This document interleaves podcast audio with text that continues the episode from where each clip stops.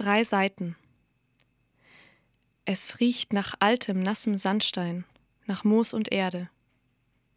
Ich sitze auf einer schmutzig orangefarbenen Plastikscheibe und warte. Mal wieder. Es regnet mal wieder, und meine Füße stehen in einer braunen Pfütze, in die in regelmäßigen Abständen Wasser vom Saum meines Kleides tropft. Es ist viel zu dünn für diese Jahreszeit, aber mein einziges schwarzes. Ich habe ein Buch auf dem Schoß, und jemand, der vorbeikäme, könnte meinen, ich lese, aber ich sehe mir nur die Buchstaben an. Manchmal starre ich nur auf einen einzigen Buchstaben, ohne zu wissen, zu welchem Satz er gehört oder zu welchem Wort. Ich starre und rieche den Sandstein. Immer, wenn ich die letzte Seite eines Buches lese, ist es für mich wie ein kleiner Tod. Was stirbt? Etwas, das mit jeder Seite wächst, mit jedem Satz. Es öffnet mir die Augen, ohne dass sie etwas anderes als die Buchstaben sehen könnten. Es lässt mir die Ohren dröhnen, ohne dass sie wirklich etwas anderes wahrnehmen könnten als meine Atemzüge und das Knistern beim Umblättern. Aber es ist da und es lebt. Es macht mich frei von dem Hier und dem Jetzt. Es gibt keine Buchstaben, nur Bilder und Ahnungen. Mein Atem ist flach, das Umblättern geschieht von alleine. Ich bin eine Lesemaschine. Mein Treibstoff sind die Sätze. Ich sauge alles in mich ein und aus mir heraus kommt nichts mehr. Wenn die Geschichte erzählt ist, zerfällt es einfach. Es fällt auseinander wie eine Sandburg in der Sonne. Dieser Geruch. Ich werde wegfahren, in den Süden vielleicht. Nur diesen Geruch nicht mehr haben. Moder, feucht. Regen wäscht die Welt. Das hat Mutter früher gesagt, wenn ich als Kind klagend am Fenster stand, weil ich nicht hinaus konnte. Ich meinte dann immer, du lügst. Es ist doch alles noch genauso dreckig wie vorher. Doch ihr waren die Regentage die liebsten. Regen ist gut, er lässt alles leben, sagte sie. Leben. Hast du dir das so vorgestellt, ja? Regen am Tag deiner Beerdigung? Dich lässt nichts mehr leben. Aber tot sein lasse ich dich auch nicht. Noch nicht. Ich stelle mir vor, wir würden noch einmal zusammen in den Urlaub fahren, wir drei, Vater, du und ich. Ich habe ihn heute Nachmittag vor der Kirche gefragt. Ich habe gesagt, der Ort ist nicht gut, er macht krank. Er hat Mutter krank gemacht und jetzt ist es zu spät. Warum bleibst du noch hier? Er hat nicht geantwortet. Es ist schon fast ganz dunkel. Vielleicht neun Uhr oder zehn. Ich zähle die Buchstaben im Schein der Straßenlaterne. Auch in mir herrscht Dunkelheit. Sie wird nur durchbrochen, wenn mir ein Buch seine Geschichte an die Schädelwand wirft. Wie ein Projektor. Die Bilder sind aber nicht die Hauptsache. Manchmal laufen sie ganz schnell und manchmal bleiben sie stehen, fast für eine Ewigkeit. Ich fühle meinen Körper nicht mehr, nur das Blut rauscht in meinem Kopf. Ich verstehe nicht immer alles, aber das macht mir nichts aus. Ich genieße das Nicht-Verstehen. Lieber nicht verstehen als missverstehen. Ich friere. Ich könnte aufstehen und heimgehen zu Vater, um mich aufzuwärmen. Nein. Warum nenne ich es Heim? Ich lebe schon lange nicht mehr hier. 19 Jahre lang war dieses kleine Dorf mein Zuhause, aber 19 Jahre lang war mir der Ort unheimlich. Der Asphalt der Straße hat Beulen wie Krebsgeschwüre und auf den Dächern wächst der Schimmel. Aber nicht nur auf den Dächern, in jeder Ecke sitzt der Pilz und lauert darauf, über jemanden herzufallen, um ihn langsam von innen aufzufressen. Wie dich. Du bist einfach verschimmelt, am lebendigen Leib. Vater hätte mit dir fortgehen müssen, als du noch laufen konntest. Ich werde laufen, und ich weiß, wenn ich in diesen Bus steige, werde ich diesen Ort nie wiedersehen. Das ist meine einzige Chance, einmal nicht als vergorenes Stück Fleisch in dieser vergammelten Erde hier zu enden. Oh, wie das hier riecht. Friedhofserde. Du wirst diesen Geruch annehmen und langsam zu ihm werden, Mutter. Du wirst irgendwann als dieser Geruch weiterleben, wie all die anderen Toten. Die Luft ist voller Toter. Ich will hier weg. Warum kommt kein Bus? Ich habe eigentlich nie daran glauben können, dass hier jemals ein Bus kommt. Noch nie habe ich daran glauben können. Und jedes Mal, wenn er dann brummend und schwitzend vor mir stand, erlebte ich ein kleines Wunder. Ein Mann sitzt neben mir. Wie lange schon? Er sitzt da und macht mich nach. Was denkt er sich? Hält da ein Buch auf den Beinen und starrt hinein. Komisch. Hat er was gesagt? Hat er mich begrüßt? Egal. Ich male in Gedanken die O's aus. Punkte. Wie müde ich bin. Selbst warten kostet Kraft, obwohl ich mich nicht bewege. Er hat sich bewegt. Er sitzt jetzt so, dass sein Knie mein Knie leicht berührt. Was denkt er sich? Ich könnte mein Bein auch einfach ein kleines Stückchen wegrucken, so als müsste ich mir eine bequemere Position suchen, ganz normal. Aber ich kann mich nicht bewegen. Es geht einfach nicht. Und wenn ich mich bewege, könnte ich verraten, dass ich gar nicht lese. Oh Gott, wenn er merkt, dass ich gar nicht lese. Ich muss die Seite umblättern, hin und wieder. Was liest er denn? Er ist auch fast am Ende. Es fehlen ihm vielleicht noch zehn Seiten. Ich schiele zu ihm herüber. Nur nicht so auffällig. Keine direkte Rede. Passt zu ihm. Kurze Sätze. Aha. Ich muss umblättern. Ich kann nicht. Ich kann doch nicht eine Seite umblättern, die ich noch gar nicht gelesen habe. Ich lese. Ist er alt oder jung? Ich sehe ihn nur aus den Augenwinkeln. Seine Hände sind schön, wie er die Seite am Rand nimmt und sie nach links schlägt. Schlägt, das klingt grob. Er legt sie. Wie eine Porzellanprinzessin in ein Bett aus Seide. Sie wird schlafen. Vielleicht für immer. Du schläfst für immer. Aber Dornröschen bist du nicht. Auf deinem Grab wachsen keine Rosen, Vater ist kein Prinz und dein Leben gibt auch sonst keinen guten Stoff für ein Märchen her. Ich kann mir nicht vorstellen, wie es sein wird, wenn ich das Buch zu Ende gelesen habe. Die Geschichte ist mein Leben. Nicht das echte Leben, wie manche sagen, aber auf das echte Leben kann ich gut verzichten. Das echte Leben hat mir schon lange keine Gänsehaut mehr gemacht. Das echte Leben ist falsch. Es täuscht und tut, als würde es Sinn machen. Das echte Leben macht keinen Sinn. Es macht müde.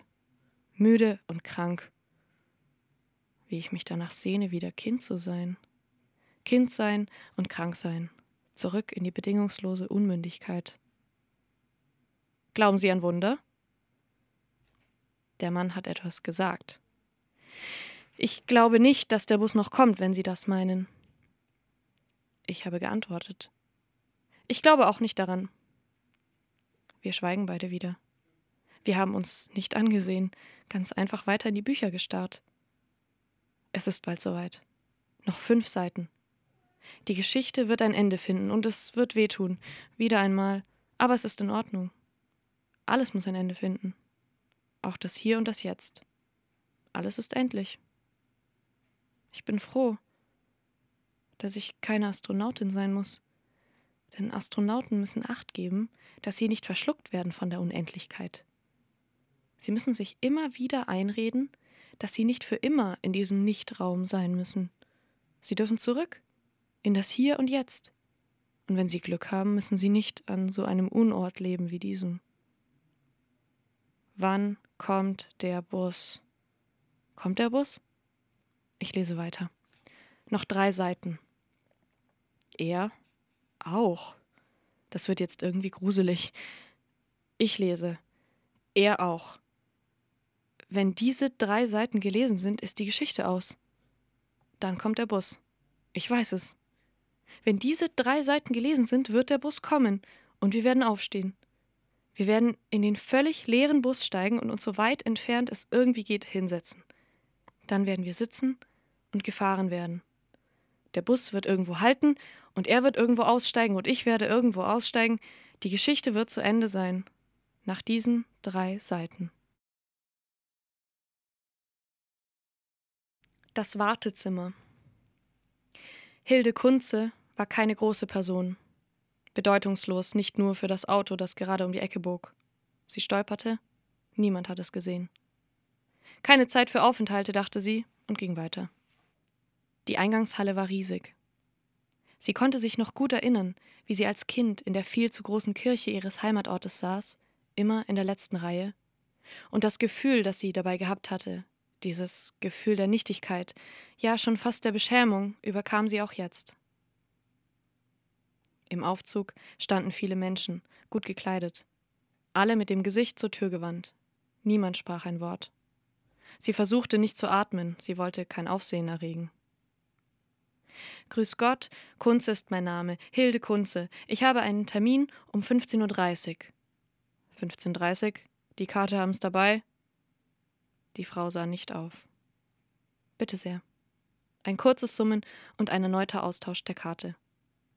Gehen Sie ins Wartezimmer, dauert noch einen Moment. Hilde Kunze hängte ihren Mantel an die Garderobe. Edelstahl. Grüß Gott. Das Wartezimmer war überfüllt. Zwei Kinder stritten sich laut um einen Plastikhund, und ein Mann hatte ein sehr rotes Gesicht und saß unnatürlich. Niemand sprach ein Wort. Da kein Platz mehr frei war, lehnte sich Hilde Kunze an die Wand und umfasste die Henkel ihrer Tasche mit beiden Händen.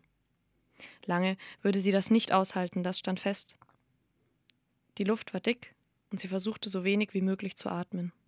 Nicht wegen des Aufsehens, sondern weil sich ein Mann neben ihr nicht die Hand vor den Mund hielt.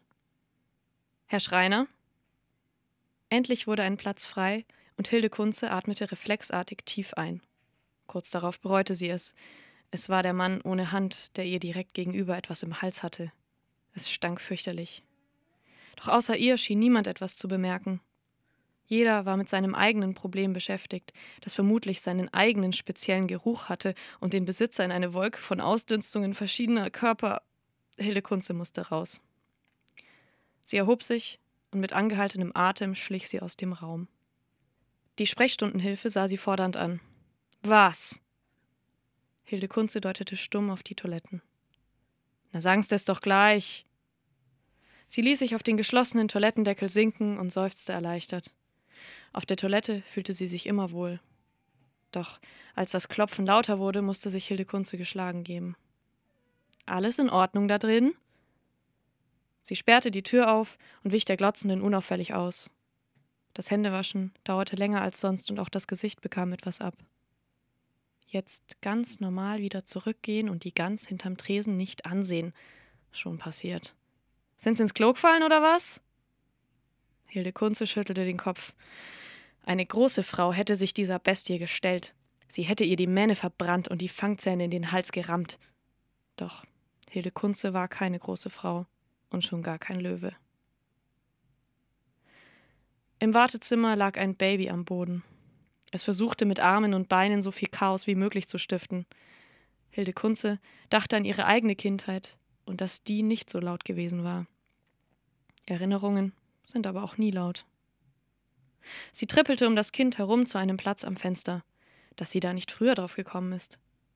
Doch es war abgesperrt, der Fallhöhe wegen. Fünfter Stock. Das Wartezimmer leerte sich langsam.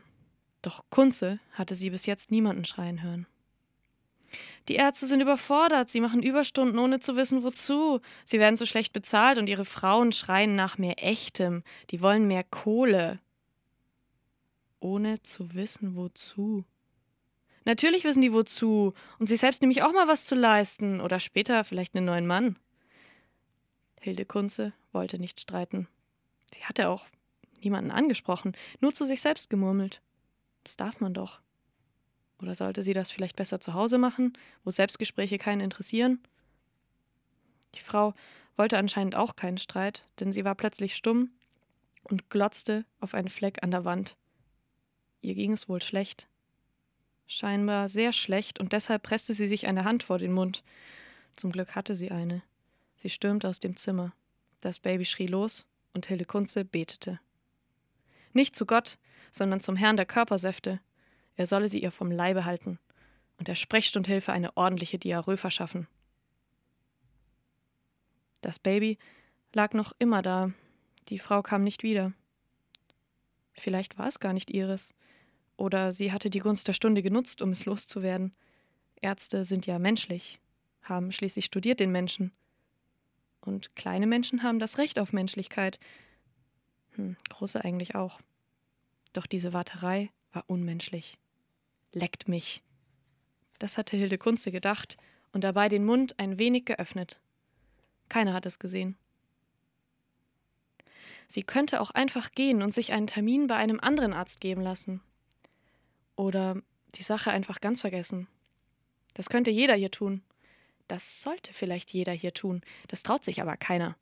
Alle haben Angst um ihr Problem, dass es vielleicht doch keines ist. Dass es vielleicht keine Medikamente dafür gibt, dass sie das Problem vielleicht woanders suchen müssen.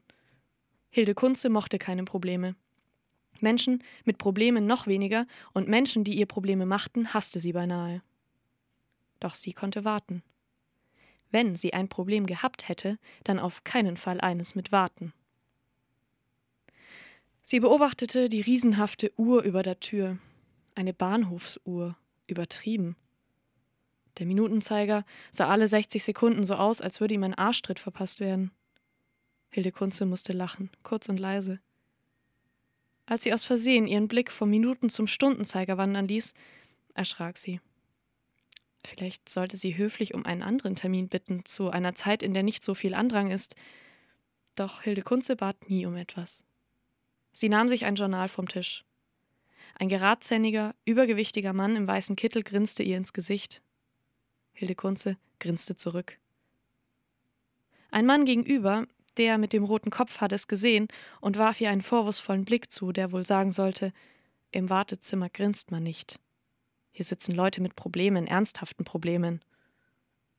Hilde Kunze blätterte schnell eine Seite auf.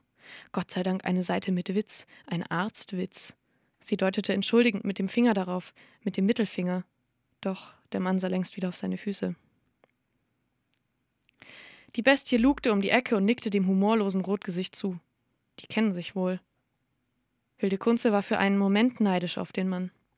Dann stellte sie sich sein Problem vor und war es nicht mehr. Sie legte das Journal wieder zurück. Der Witz war nicht gut gewesen und sie kannte sich mit Witzen aus. Leider hatte sie kein Alzheimer. Noch musste sie sich regelmäßig neue Witzbücher kaufen, doch sie freute sich auf die Zeit mit der Demenz. Dann wäre sie endlich die schrullige Alte, die sie immer werden wollte. Bis jetzt war sie nur alt. Mama, ist die Frau da tot? Ein kleiner Junge stand im Raum und sah Hilde Kunze mit großen Augen an. Psst, die schläft vielleicht nur. Die Mama sah die alte Frau an, als überlegte sie, wie wahrscheinlich es wäre, dass sich der Tod in eine Arztpraxis verirren könnte. Doch sie konnte sich nur kurz Spekulationen über den Bewusstseinszustand der in sich zusammengesunkenen Frau am Fenster hingeben. Ihr Name wurde aufgerufen. Sie nahm den Jungen an der Hand und verließ das Zimmer. Hilde Kunze hatte in ihrem Leben schon oft warten müssen. Jetzt saß sie da, den Kopf vorn überhängend, ein kleiner Speichelfaden am rechten Mundwinkel. Ein Mann tippte sie mit der Spitze seines Gehstocks an. Sie schrak auf. Der Mann war verschwunden. Sie sah aus dem Fenster. Die Straßenlaternen erinnerten sie an früher, Sie summte Lilly Marleen und dachte an den hochgewachsenen Blonden, den sie einmal kannte. Plötzlich fiel ihr wieder ein, wo sie war. Sie sah zur Tür und erschrak.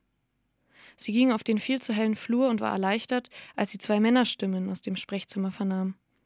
Sie ging zurück zu ihrem Platz. Die plötzliche Dunkelheit durchfuhr sie wie ein schlechter Scherz. Da sie niemanden ausfindig machen konnte, beschloss sie zu gehen, endlich, so unangenehm es ihr auch war. Sie wunderte sich nicht, als sie die Tür verschlossen vorfand. Sie setzte sich wieder auf ihren Stuhl, sie konnte ja nicht gut stehen. Ihre Füße erreichten nicht ganz den Boden. Wann gilt ein geschriebener Gedanke für dich als abgeschlossen? Es kommt darauf an, wie lang der Gedanke ist manchmal kann ja eine ganze Geschichte ein Gedanke sein und manchmal ist ja ein vielleicht nur ein Wort ein abgeschlossener Gedanke. Satzzeichen, sind sie eine perfekte Erfindung oder ein notwendiges Übel für Texte? Also ich glaube, Satzzeichen helfen doch sehr, den ganzen Gedankenwust im Kopf zu strukturieren, indem man gezwungen ist oder sich selbst vielleicht dazu zwingt, mal einen Punkt zu machen. Für mich ist das eigentlich eine ganz gute Sache. Ein Buch ist erschienen. Gehst du in die Buchhandlung, um es in der Auslage zu bestaunen?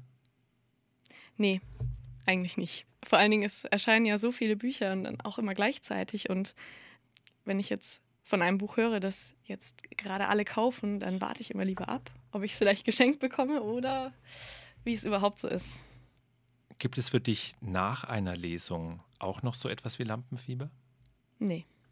Na gut, kurz und knapp. Dann kommen jetzt die Stichwörter. Mhm. Bleistift, Radiergummi, Schreibblockade, Denkblockade, Wörterbuch, Schule, Bücherregal, voll, Gedankenstrich, Pause, Altpapier, Müllmann, Hoffnung, Grün, Poesie. Rainer Maria Rilke.